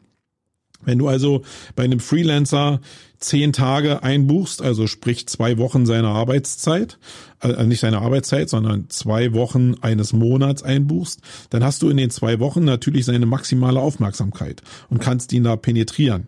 Was anders ist, als wenn du nur drei Stunden einbuchen würdest und er dann nach drei Stunden wieder zum nächsten Kunden wechselt. Das ist natürlich viel schwieriger und das ist auch in Agenturen so. Wenn du da halt die Agentur buchst, dann weißt du, dass der eine Mann oder die mehreren Leute, die da dran sitzen, entsprechend aber in einer gewissen Menge eben da dran sitzen und eine höhere Identifikation haben. Das solltest du immer beachten, wenn du die SEOs einkaufst, weil das also das Business läuft nicht so hundertprozentig nur nach den Skills. Also du musst natürlich was drauf haben als SEO und eine Menge Erfahrungswissen haben. Aber dann sind ein paar natürliche Faktoren wie welchen Fokus kriege ich jetzt auf ein Projekt, wenn ich mich mehr damit beschäftige, die sind völlig menschlich und die musst du auch mitbezahlen äh, und musst zumindest daran denken, wenn du maximalen Erfolg haben willst. Ähm, ja, zu den ähm, geografischen Gegebenheiten habe ich schon eine Menge erzählt. Ich habe jetzt aber noch mal auf den Content-Bereich äh, bin ich noch mal eingegangen und da ist es natürlich wichtig zu wissen, ja, wie Content überhaupt entsteht. Also ohne Content äh, ist in der SEO, äh, ist in der Suchmaschinenoptimierung oftmals überhaupt nichts möglich. Also du kannst eine Menge an der internen Verlinkung irgendwie ändern, da wirst du einen gewissen Erfolg haben, der endet aber irgendwann. Du musst deine Contentbreite irgendwie erhöhen und du musst deine Inhalte so verbessern, dass der User auch irgendwie Bock auf deine Inhalte hat. Und dazu ist es wichtig zu wissen, welche Gewerke es innerhalb von Content SEO noch gibt oder von Content Marketing gibt, was dann eng mit SEO verbunden ist äh, und was dafür bezahlt wird. Sonst weißt du auch nicht, welche Kosten entstehen. Und die Bereiche will ich jetzt hier nochmal durchgehen. Also, der erste große Part, der für Content SEO wichtig ist, ist der Textbereich. Der Google Crawler liest zwar auch Alttexte von Bildern aus, guckt sich eine Menge Code an, äh, auch eine Menge andere Sachen, auch äh, ob Videos da drin sind, wie die User-Daten sind, aber in erster Linie guckt er sich an, wie sieht der Text auf der Seite aus und wie sieht die semantische Zusammensetzung aus. Und wie passt der jetzt in diesem Konstrukt der Container, der Hierarchien zu einem bestimmten Thema, damit Google sagen kann, hey, das ist jetzt anscheinend das Spezialthema zu diesem Keyword. Dazu muss der Crawler die Wörter auslesen. Und diese Wörter in der Zusammensetzung eines Textes sollten halt so attraktiv wie möglich sein. Das macht ein Texter. Und dazu musst du ja Texter in der Regel beauftragen. Die sind entweder Teil deines Teams äh, entweder in der Agentur oder in-house oder äh, du musst sie halt beauftragen. Und diese Perspektiven will ich einfach mal beleuchten und will dir zeigen, was Leute eben in dem Bereich verdienen, damit du irgendwie eine Größenordnung hast, was du kalkulieren müsstest. So, da gibt es bestimmte Abrechnungsformen, wenn du Texter beauftragst, die nicht in-house bei dir arbeiten. Und in der Regel liegt das bei einfachen Texten, liegen die Preise auf Wortpreisbasis. Also es gibt unterschiedliche Strukturen, wie Preise entstehen. Ein Teil davon ist der Wortpreis. Und das liegt so bei einfachen Texten bei 7 Cent bis 15 Cent pro Wort. Kannst du rechnen. Irgendwie was dazwischen. Das sind aber wirklich einfache Texte. Da muss der Texter jetzt sich nur ein paar Informationen zusammenglauben und eine Schraube erklären, meinetwegen. Das muss nicht hochtrabend physikalisch sein bei normalen Texten, die schon ein bisschen anspruchsvoller sind, wo einfach ein bisschen mehr Emotionen drin sind, wo man sich noch ein bisschen mehr mit den Produkten identifiziert, ohne jetzt ins Hochtechnische oder ins Hochqualifizierte zu kommen, liegen die Preise so zwischen 15 und 50 Cent pro Wort. Und du kannst das immer so hochrechnen. Ein Artikel wird in der Regel, wenn er Suchmaschinen optimiert ist, so, ich sage mal roundabout 1000 Wörter Minimum haben, um eine Ranking-Chance zu haben in informationsgetriebenen Suchen. Das heißt, du kannst es ja einmal hochrechnen. Das heißt, ein Artikel bei 50 Cent, den du schreiben lässt mit 1000 Wörtern, kostet dich 500 Euro. Punkt. Ja, ganz einfache Rechnung. Ähm, dann ist der Text hoffentlich da. Wenn du natürlich noch Korrekturschleifen hast etc. pp, dann verlierst du manchmal Zeit, manchmal aber auch Geld, weil irgendwas noch nachjustiert werden muss. Das ist dann immer eine Sache, wie du dich mit dem Text da einigst. Und noch viel komplizierter wird das eben bei Fachtexten, die vielleicht aus dem Rechtsbereich kommen, die medizinisch geprüft werden müssen, die irgendwelches Spezialwissen haben, Ingenieurswissen haben, irgendwas, was sehr, sehr, sehr speziell ist oder wo auch wirklich die Expertise von Fachleuten direkt einfließt oder wo die Fachleute direkt schreiben. Und da sind nach unserer Erfahrung, nach meiner Erfahrung, die Fachtexte liegen so zwischen 50 Cent und 1,20 Euro, was dann natürlich den Inhalt bei 1000 Wörtern schon deutlich teurer macht. Also wo du beim normalen Text 50, 500 äh, Euro bezahlt hast für einen 1000 Wörter Text, zahlst du eben jetzt 1200, ähm, weil es eben sehr fachspezifisch äh, ist. Und damit kriegst du aber, kreierst du auch einen höheren Wert vielleicht für den User. Ähm, du musst also immer wissen, welche Art von Inhalt willst du produzieren und welche Tiefe soll das haben und für, für, für welchen Markt ist das auch geschrieben und für welche Zielgruppe. Das ist jetzt der Bereich der Wortpreise, so kalkulieren wir hier zum Beispiel in der Agentur. Ähm, aber viele Texter rechnen auch nach Stundensatz ab. Und dann ist natürlich immer die Frage für einen Auftraggeber, okay, aber wie viel Wörter schreibt er denn in einer Stunde? Ähm, da wird er dir auch was zu sagen, äh, wie viel er in den Themenbereich schreiben kann und dann kannst du das ja eigentlich auf den Wortpreis hochrechnen. Also eigentlich sind die Stundensätze vergleichbar mit dem Wortpreis. Du musst das immer nur gegenrechnen. Ich glaube, eine Kalkulationsgrundlage müssen die Texter dir geben, sonst weißt du halt überhaupt gar nicht, was an Wert, also an Kosten und damit an Wert aus dem Text entsteht. Aber so die normalen Stundensätze bei normalen Textern liegen so zwischen 60 und 80 Euro, bei erfahrenen Textern und Experten zwischen 79 und 120 Euro die Stunde und das muss da eben auf Wortpreis vielleicht runterrechnen. Ähm, das kann natürlich auch sein, dass du die Leute nach Tagessatz bezahlst. Das wird aber eher bei sehr, sehr erfahrenen und sehr seniorigen Textern der Fall sein, äh, wo du zumindest weißt, dass die Texte, die im ersten Anlauf kommen, schon die Texte sind, die du verhackstücken kannst. Das gibt dir also auch ein hohes Maß an Sicherheit. Äh, und da liegen die Tagessätze nach meinem Dafürhalten so zwischen 450 und 1000 Euro. Ähm, die Frage ist natürlich, was kriegst du immer dafür? Ich ich finde selbst jetzt nicht so das berauschende Geschäftsmodell, aber also für mich, wenn ich den Auftrag gebe, aber für die Texter auf der anderen Seite ist es natürlich cool, ähm, wenn die diesen Tagessatz abrechnen können und dann eben auch leistungsfähig sind. Im Idealfall sind beide ähm, auch sehr zufrieden. Fehlt eigentlich nur noch der Bereich, wenn du Texte anstellen willst. Kann ja sein, dass du jetzt der Meinung bist, okay, du willst jetzt ein contentlastiges SEO-Team haben, was eben auch Technik beinhaltet äh, und der SEO Technik macht, dann fehlt, also dann sollte ja in jedem Fall auch ein Texter in deinem Team sein. Ähm, und dann solltest du wissen, dass die Texter mit wenig Erfahrung so in der Anstellung zwischen 25 und 30.000 Euro kosten, die mit so Texter-Erfahrung, drei Jahre Erfahrung und ja, einen guten Erfahrungsskill, also wirklich was gelernt haben in drei Jahren, so zwischen 30 und 40.000 Euro liegen. Und wenn du Texter hast, die Erfahrung haben über fünf Jahre und mehr und wirklich auch in dem Thema drinstecken, dann sind so 36 bis 55.000 Euro. Jetzt kannst du aber runterrechnen, ähm, und das ist eigentlich so die Schwierigkeit. Es ist meine Empfehlung, dass du wirklich die Texter in spezialisierten Bereichen bei dir hast, damit das Know-how auch von von dem Unternehmen an die Texter übergeht. Aber jetzt kannst du diese Jahresgehälter mal auf die Monatsgehälter runterrechnen und dann einen einen Wortpreis pro Stunde vielleicht berechnen, was der einzelne Texter in der Lage ist zu rechnen. Du hast immer noch einen Schwundbereich drin, wo also vielleicht Texter schreiben vielleicht 70 Prozent ihrer Arbeitszeit und der Rest geht so in Administration, in Meetings, in Rechner hochfahren, äh, zur, Toilette, zur, zur Toilette gehen etc. pp.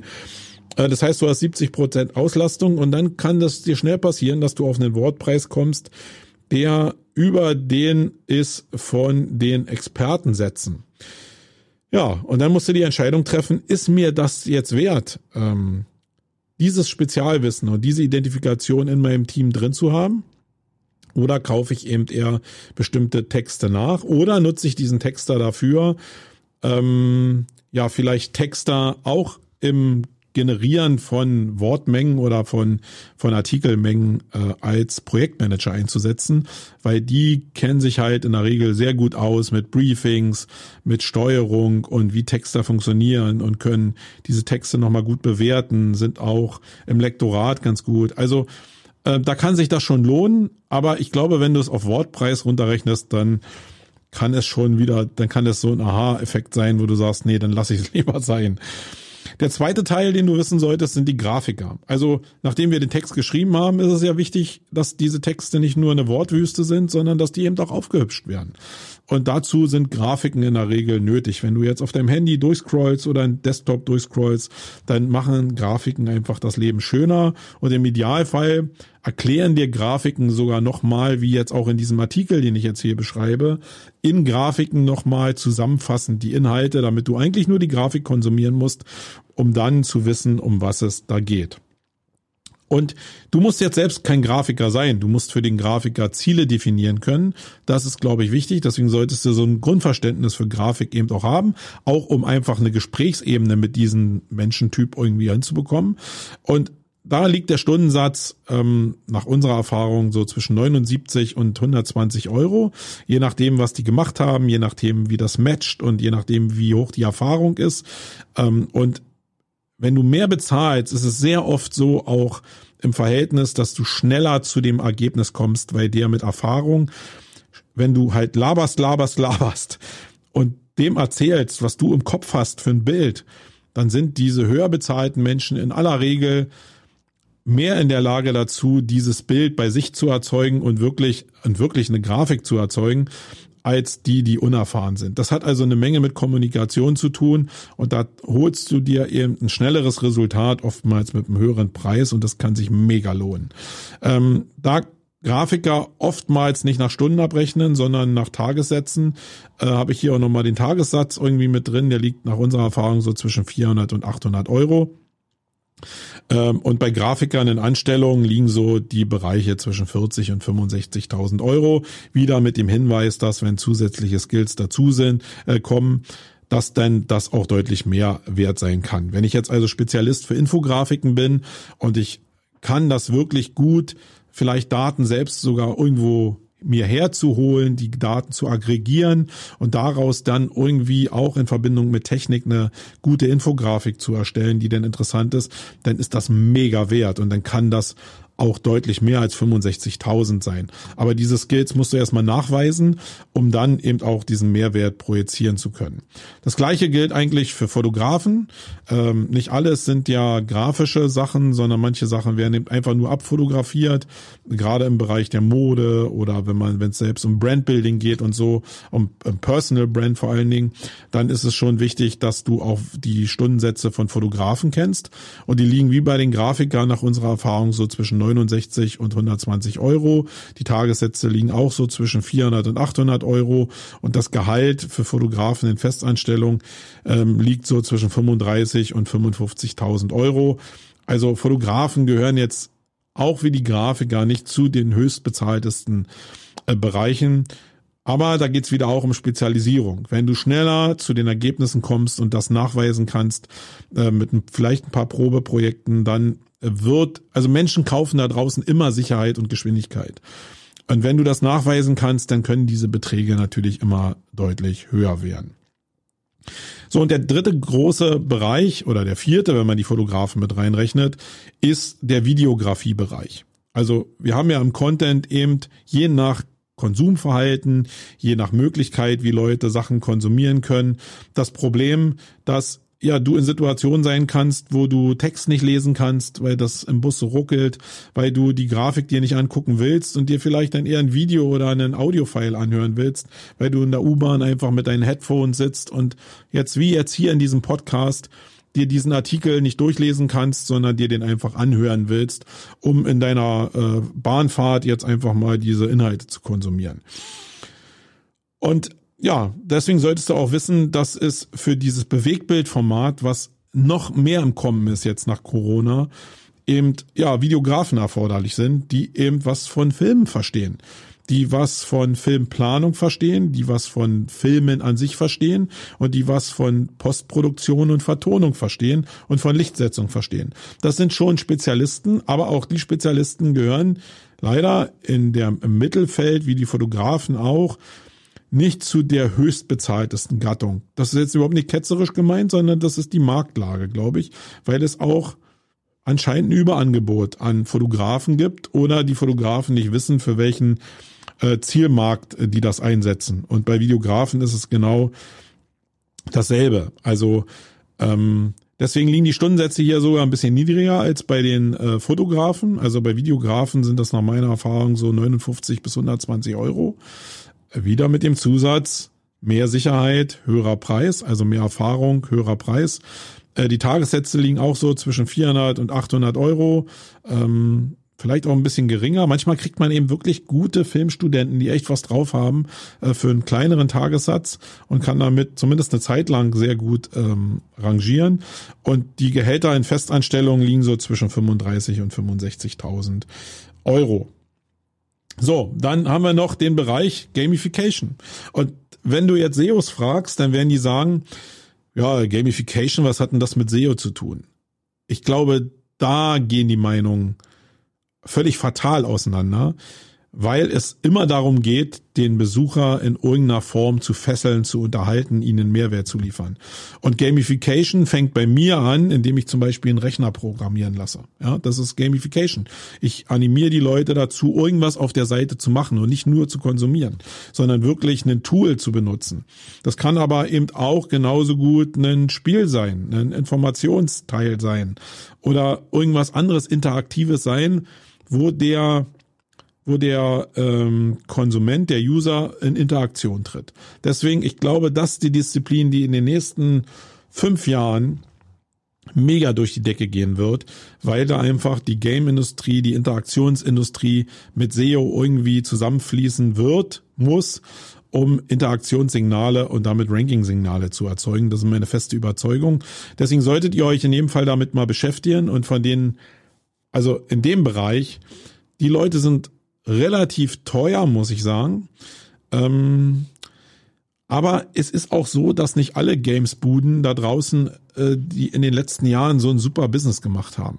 Und das sind oftmals Venture-finanzierte ähm, Agenturen gewesen oder Unternehmen gewesen, die dann ja irgendwann ihre wirtschaftlichen Ziele nicht erreicht haben und diese ganzen ja, ähm, Gamification-Spezialisten dann auf den Markt geschüttet haben. Und deswegen gab es da immer Schwemmen von Leuten, die aus der Game-Industrie kommen, die ja zumindest da eine ganze Menge machen können, die den Preis nach unten getrieben haben. Wenn du aber wirklich jemand hast, der dir für SEO helfen will und der versteht, wie diese Gamification-Geschichten mit SEO verbunden werden können, dann musst du auf jeden Fall bei Stundensätzen oder musst du mit Stundensätzen von 80 bis 130 Euro rechnen, Tagessätze so zwischen 400 und 1200 Euro oder in Festanstellung zwischen 45 und 85.000 Euro. Das sollte dir das wert sein. Dazu musst du aber erkennen, dass das ein Wert in der Suchmaschinenoptimierung ist. Und das ist vielleicht noch mit dem Stand jetzt, bin ich da meiner Zeit voraus. Aber wir können in fünf Jahren mal sprechen. Ich glaube, da wird das ein fester Bestandteil von äh, SEO sein. So, und dann habe ich natürlich noch ähm, die Kosten für eine URL-Erstellung. Ja, also wenn du zu einer Agentur gehst zum Beispiel äh, oder zu einem Freelancer gehst und der macht jetzt nicht nur äh, strategische Arbeit, sondern der macht auch operative Arbeit, dann ist es ja wichtig, dass wenn ich in einer Agentur zum Beispiel, wenn ich die einkaufe, dass ich einen operativen Bereich auch habe. Ähm, das heißt, ich muss im Klaren sein, welche von den Gewerken, die ich gerade eben erzählt oder berichtet habe, ähm, die, wie die darauf einwirken. Und die Basiszusammensetzung von einer optimierten URL in Sachen Content ist eigentlich, dass es ein SEO gibt, der sich für einen Content einfach mal Zeit nimmt, eine Keyword-Recherche macht, sich den Markt anguckt, sich die Suchergebnisse anguckt, guckt, welche Art von, von Inhalt eigentlich erschaffen werden muss und dann wenn er gut ist, äh, einen Briefing macht für einen Texter und dann den Text einkauft und dann diesen Text bereichert mit Grafik. Ja, diese Abläufe entstehen ja, um eine URL zu optimieren, damit die eine Chance hat, äh, irgendwie zu ranken, wenn die noch nicht da war. Ähm, ja, und ich habe einfach mal so grob kalkuliert, dass eigentlich für eine URL-Optimierung so ein SEO im Schnitt mit dem Briefing und der Keyword-Recherche so elf Stunden braucht. Das ist jetzt ein unrunder, eine unrunde Summe, das ist jetzt so aus dem Bauch ähm, geschossen. Äh, so 10 bis 15 Stunden wären aber so bestimmt einen Wert. Also ich habe jetzt mal 11 Stunden genommen. Das heißt, du bist bei 100 Euro Stundensatz, die so ein SEO mit Sicherheit hat, wenn du den einkaufst, bei 1100 Euro. Für die eine URL, für die Seitenoptimierung. Dann wird der SEO irgendwie auch festlegen auf Basis von den anderen Ergebnissen in den ersten Suchergebnissen, die alle so in dem Bereich zwischen 800 und 3000 Wörtern liegen, dass du vielleicht den Mittelwert nimmst und 1500 Wörter jetzt machen willst. können noch mehr sein, dann ist der Preis natürlich höher. Jetzt gehen wir mal einfach von einem Wortpreis von 30 Cent aus. Das ist das, was wir berechnen zum Beispiel. Dann bist du bei 1500 Wörtern bei 450 Euro. Inhalt, spezialisierter Inhalt für diese eine URL, für diesen Inhalt, der irgendwann mal ranken soll. Und dann hast du diese Wortwüste, die vielleicht schon ein bisschen formatiert ist, wo auch schon ein paar Listen drin sind, wo ein paar Fettsachen drin sind, ähm, Überschriften gesetzt sind. Dennoch ist es noch nicht mal so spannend, weil es einfach grafisch nicht aufgelöst ist. Das heißt, ich müsste jetzt ja losgehen und mir einen Grafiker suchen und dem und dem SEO oder der SEO müsste dann auch noch aufschreiben oder dem Grafiker erklären, was er jetzt für Grafiken braucht. Dafür nennt er ihm die Überschriften, gibt ihm den Text und sagt, hier liest ihr das mal durch und baut zu den entsprechenden Überschriften entsprechende Grafiken, die das auflockern oder mach eine Erklärgrafik daraus. Ähm, wenn jetzt ein Grafiker so einen durchschnittlichen Stundensatz von 89 Euro hat, dann zahlt sie eben für fünf Grafiken 145 Euro und wenn in den elf Stunden das auch noch drin ist, dass du das beim Kunden einbaust oder ihm in der Kommunikation die ganzen Sachen rüberziehst, damit der Kunde das einbauen kann. Dann bist du eben bei den angenommenen Lasten bei knapp 2000 Euro, nämlich bei 1995 Euro pro Inhalt. Und jetzt wird irgendwie langsam mal so ein bisschen hoffentlich klar, und das ist das Einzige, warum ich jetzt hier schon über eine Stunde 14 labere, dass SEO halt auf Basis von Einzeloptimierung von Seiten Geld kostet. Und diese mehr von, das kostet alles überhaupt nichts. Und ich könnte für 300 Euro jetzt Suchmaschinenoptimierung machen im Monat. Du siehst ja jetzt, ich habe nur hochgerechnet, was jetzt eine Optimierung einer URL kostet. Und das ist schon deutlich über ähm, 300 Euro. Das heißt, wenn du jetzt an eine URL rangehen willst, dann musst du einfach 2000 Euro kalkulieren. Agenturen schaffen das in der Regel so, dass wenn du ein höheres Auftragsvolumen reingibst, dass der SEO viele Sachen gleichzeitig abarbeitet. Dass Texter parallel beschäftigt werden, die noch eine andere Preisstruktur haben, dass Grafiken irgendwie im Komplett auch noch ein anderes Abrechnungsmodell bekommen. Deswegen wirst du vielleicht im Betrag, im Endbetrag runterkommen. Aber eines musst du wissen, die Optimierung einer Seite kostet Geld und das nicht zu wenig und das setzt sich eben aus den Bestandteilen zusammen, die ich jetzt hier in der ganzen langen Zeit irgendwie äh, mal durchgegangen bin. Auf der Seite, ähm, die ich jetzt hier verlinkt habe, steht eben auch nochmal drin und das ist mir auch wichtig, dass du, auch wenn du in-house ein Team aufbaust, dass du wissen musst, was du im Jahr kalkulieren musst für dieses Team. Und das ist jetzt nur eine Addition aus den ganzen Werten, die ich jetzt im Vorfeld schon aufgelistet habe. Und da nehme ich auch nur jetzt Mittelwerte. Nehmen wir mal ein SEO-Team, was ich aufbauen will. Und gehen wir mal davon aus, dass ich das geilste Produkt habe und die SEOs sich eigentlich danach reißen, dass die jetzt zu mir kommen, weil die eben für dieses Produkt stehen und damit eine hohe geile Identifikation bekommen.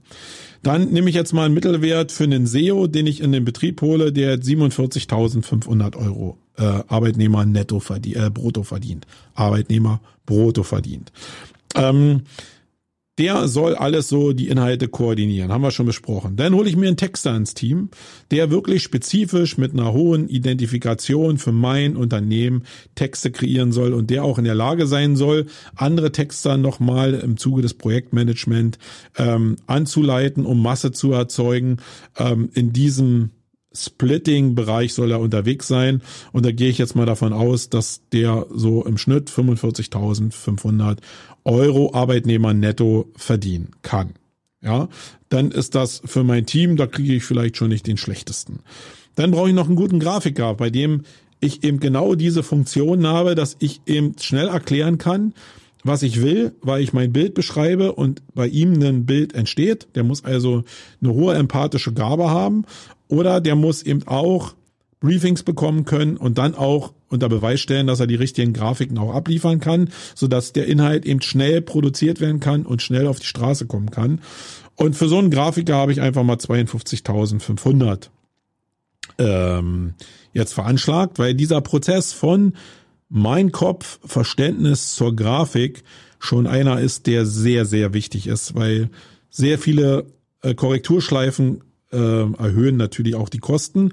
Jetzt beim Inhouse nicht so, sondern eher vielleicht den Output äh, reduziert das entsprechend. Deswegen ist das ähm, wichtig, dass das dabei ist. Dann einen Videomann, den ich brauche, um einfach in YouTube aktiv zu sein, um, um Videosignale zu erzeugen. Ich glaube, das gehört einfach dazu. Und ich nehme die Gamification jetzt einfach mal raus, obwohl das so ein Steckenpferd von mir ist. Und dann bin ich in dem Konstrukt bei einem Arbeitnehmer-Brutto, was ich bezahlen muss oder was ich berechnen muss als Arbeitgeber, wo die Nebenkosten natürlich noch dazukommen, was es noch nach oben treibt, bei 190.500 Euro. Das heißt, wenn du ein Jahr lang SEO machen willst in deinem Betrieb, in einer gewissen Effektivitätsstufe, dann musst du halt roundabout 200.000, 210, 220.000 Euro einplanen, um dieses Team beschäftigen zu können. Hast du das als Wertschöpfung? Hast du das als Prognose für den Markt, den du erobern willst? Ja, wenn das so ist, dann mach es. Aber sei dir um den Wert bewusst, den oder um die Kosten bewusst, denen das erzeugt und denk nicht, dass es das umsonst da draußen gibt mit Leuten, die irgendwo herkommen oder die dir was vom Pferd erzählen. Da kommen natürlich noch ein paar Nebenkosten dazu, äh, wie Tools etc. pp. Und ähm, dann kommst du auf deine Kosten. Ja, jetzt habe ich so die Kosten für Suchmaschinenoptimierung schon relativ hart umschnitten. Ich glaube, da waren jetzt schon eine Menge Wahrheiten für mich zumindest drin. Ob die für dich auch die Wahrheiten sind, äh, kannst du mir gerne reflektieren nach dem Podcast. Mm, ich will ja noch mal kurz die Kosten für Links sagen nach meinem Dafürhalten. Und ich glaube, dass es da eigentlich nur noch ja, zwei, eigentlich zwei große Bereiche gibt, die sich so am Markt halten. Entweder der Trust-Link-Aufbau. Das heißt, ich besorge mir Links von vertrauensvollen Quellen, weil diese Quellen darum wissen, dass da Werte generiert werden und ja, äh, nennen wir es einfach mal Linkhandel. Ja, das heißt, wenn ich jetzt an diesem Linkhandel irgendwie aktiv sein will als Endkunde, dann muss ich wissen, dass diese Links von vertrauenswürdigen Seiten, die auch mehr oder weniger Traffic bringen äh, und damit auch Referrers bringen, äh, für die für die Statistik bringen, dass diese Trust Links so mm, ja einmalig zwischen 500 und 5000 Euro kosten. Das liegt sehr stark daran, wie viel Vertrauen diese einzelne Plattform hat, wo du den Link von kriegst und von welcher URL diese, dieser Link kommt und wo diese URL durchläuft. Wenn das jetzt ein äh, Artikel ist, der über die Startseite eines Portals läuft und damit eben auch Traffic erzeugt, dann ist der Link natürlich höher. Äh, teurer. Und wenn der aber über eine Kategorieseite läuft, dann ist er halt ein bisschen billiger. Und wenn der in einem ganz eigenen Unterverzeichnis läuft, in einem Link-Unterverzeichnis läuft, dann ist er halt noch billiger. Äh, das musst du halt wissen. Äh, dass diese Links halt auch Geld kosten. Die haben aber natürlich eine Wirkung. Das heißt, wenn du diesen Inhalt erzeugt hast, äh, diesen einen Inhalt für die meinetwegen 2000 Euro, die ich vorhin genannt habe, dann warte einfach erstmal ab, wie sich dieser Inhalt entwickelt in den Ergebnissen. So, ich würde dir jetzt mal raten, vielleicht zwei Monate abzuwarten, nachdem du das in der Google Search Konsole registriert hast. Und dann guck einfach, wo dieser Inhalt platziert ist. Das wird ja irgendwo wenn er gut optimiert ist, zwischen den, äh, also in den Top 100 sein. Und wenn es da so eine gewisse Sättigung erreicht hat und sich die Rankings einfach nur noch seitlich bewegen, dann solltest du daran denken, wieder äh, oder dann mit Linkbuilding anzufangen und dann solltest du wieder daran denken, was dir dieses Linkbuilding auf diesem Keyword wert ist, weil du dir deine Wertschöpfungskette einfach anguckst. Ja, das heißt, wenn du keine Wertschöpfungskette dahinter hast, dann solltest du vielleicht das nicht dazu bringen, den 5000 Euro Link einzukaufen, sondern eher einen preiswerteren Link einzukaufen. Ja, und äh, so sollst du das halt berechnen. Und der zweite große Teil ist der freie Linkaufbau. Das heißt, Leute, die wirklich rangehen, gucken, was haben die Konkurrenten für Links, wo sind Links, die davon nachbaufähig sind, die trustmäßig sind. Und was noch viel wichtiger ist in dem Zusammenhang, ist, fast alle unsere Kunden haben irgendwie Partnernetzwerke ähm, irgendwelche Zulieferketten, irgendwelche Leute, mit denen sie in Kontakt sind, in Bewegung sind. Das sind manchmal ja, vielleicht nur 10, 20 Leute. Das sind aber manchmal auch Tausende von Leute, weil es einfach große Netzwerke gibt, Partnernetzwerke gibt. Und die einfach äh, in der Kommunikation anzuschreiben, zu überzeugen, ob es nicht irgendwie diese Partnerschaft in Darstellung geben kann und ein entsprechender Link dazu stattfinden kann. Äh, das muss ja irgendjemand machen und das machen Leute im freien Linkaufbau. Da kann man davon ausgehen, dass diese Linkbilder so 90 bis 100 Euro die Stunde kosten. Und du musst eben auch wissen, dass es für diesen Bereich der SEOs oder des Linkaufbaus keine Garantie gibt, sondern du schickst Leute dahin, buchst meinetwegen in Agentur oder bei einem Freelancer eine gewisse Anzahl von Stunden und wenn der pfiffig ist, dann kriegt er eine gewisse Conversion hin. Die kann aber morgen auch mal so sein, die kann aber übermorgen auch mal so sein. Die wird unter Corona-Zeiten auch anders sein als vor Corona-Zeiten, weil die Leute einfach nicht erreichbar sind. Ähm, das ist also schwierig. Die Frage ist aber nur, welche Alternative hast du dazu? Und wie steht jetzt dieser Kurs ähm, im Vergleich zu deinem also zu diesen Trust-Links natürlich. In dem Verhältnis muss es irgendwo stattfinden, aber auch im Vergleich zu den Bemühungen deiner Konkurrenz. Wenn die also sehr viel Gas geben, auch in dem Bereich, dann solltest du eben auch Gas geben, um einfach Schritt zu halten, um die richtigen Linkziele auch zu erzeugen und dann morgen auch noch kraftvoll zubeißen zu können. Genau. Ja, das ist eigentlich so das, was ich jetzt hier mitgeben wollte. Hier gibt's noch ein paar äh, Inhalte, die will ich aber jetzt hier nicht ausführen, wie Agenturen zum Beispiel ihre Kosten berechnen, welche Abrechnungsmodelle das gibt, etc. pp. Äh, das lest euch mal selber durch, weil sonst äh, sprengt das jetzt hier den Podcast. Ich wollte euch einfach nur mal so einen Überblick geben über das, was ich denke, was für SEO wichtig ist und unterschiedliche Perspektiven damit reinnehmen, ähm, wie bestimmte Inhalte entstehen können und auf was man achten sollte. Ich hoffe, wenn du jetzt im Thema SEO unterwegs warst, hast du ein bisschen was mitgenommen, weil du einfach ja ein anderes Verständnis dafür hast. Vielleicht bist du auch total empört, weil ich irgendwelche Preise genannt habe, die ähm, nicht deiner Realität entsprechen. Dann melde dich auch gerne bei mir, weil das sind nur meine Erfahrungswerte. Viel wichtiger ist aber, dass mir äh, Leute vielleicht zugehört haben, die mit SEO überhaupt noch nicht so viel Berührungspunkte haben und die jetzt vielleicht dadurch durch meine Abhandlung jetzt hier, die schon lange geworden ist, aber jetzt ein besseres Verständnis dafür haben, wie SEO sich aus den Einzelbereichen zusammensetzt und was sie leisten müssen, was sie in Form von Kapital bringen müssen, um in dem Bereich überhaupt irgendwie eine Aussicht auf Fleischbällchen zu haben. Genau. Dann habe ich eine Menge erreicht. Wenn du einfach denkst, ist alles einleuchtend, was du erzählst da, Marco, aber ich konnte dir jetzt nicht anderthalb Stunden zuhören. Erzähl mir das mal bitte nochmal äh, für meinen Case dann melde dich einfach bei mir. Das ist ja das, was ich jeden Tag mache. Und äh, dann reden wir einfach über deinen Case und wie sich Kosten äh, für dich zusammensetzen können. Entweder für eine Agentur, die du beauftragst, oder auch gerade wenn du ein Inhouse-Team für dich selbst aufbauen willst und da einen Sparingspartner an der Seite haben willst, stehe ich gerne zur Verfügung. So, das war's in dieser Ausgabe des Wayne Podcasts. Ich bin raus. Euer Marco hätte ich fast gesagt, aber ich will nochmal darauf hinweisen, dass ich ja auch Interviews mache, jede zweite Sendung. Das heißt, in den beiden Vorsendungen habe ich den äh, Josh Kuna interviewt, jemand, der mit seinem Unternehmen einen super Exit hingelegt hat und sein Unternehmen an Ströer verkauft hat. Einer wirklich der coolsten Brains, der aber unterm Radar fliegt, eigentlich mehr oder weniger. Den solltet ihr euch mal anhören. Und äh, die Geschichte vom Andy äh, Bruckschlögel, äh, den ihr vielleicht über Wright kennt, der aus der Schmiede von Markus Tandler kommt äh, und der über seinen Erfolgsweg berichtet. Mega, mega interessant. Ich fand beide Interviews auch für mich total bereichernd. Und in der nächsten Ausgabe will ich schon mal einen Ausblick geben habe ich den Kevin Inding äh, interviewt und der hat das ganze Thema SEO mit mir besprochen aus der Perspektive des Silicon Valleys, was auch nochmal mega spannend war. Der hat also zum Beispiel eben auch erklärt, was so in Amerika bezahlt wird, im Silicon Valley oder im allgemeinen amerikanischen Raum, wie die Multiplits sind, ähm, äh, da sind irgendwie für äh, für Gehälter mega spannend und ähm, hört da vielleicht in der nächsten Woche mal rein. Das Interview kommt nächsten Dienstag. Also das ist der, jetzt muss ich mal gucken, mein Kalender aufmachen, der 23.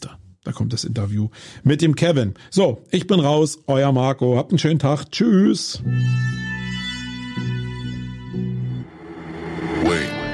Falscher Knopf.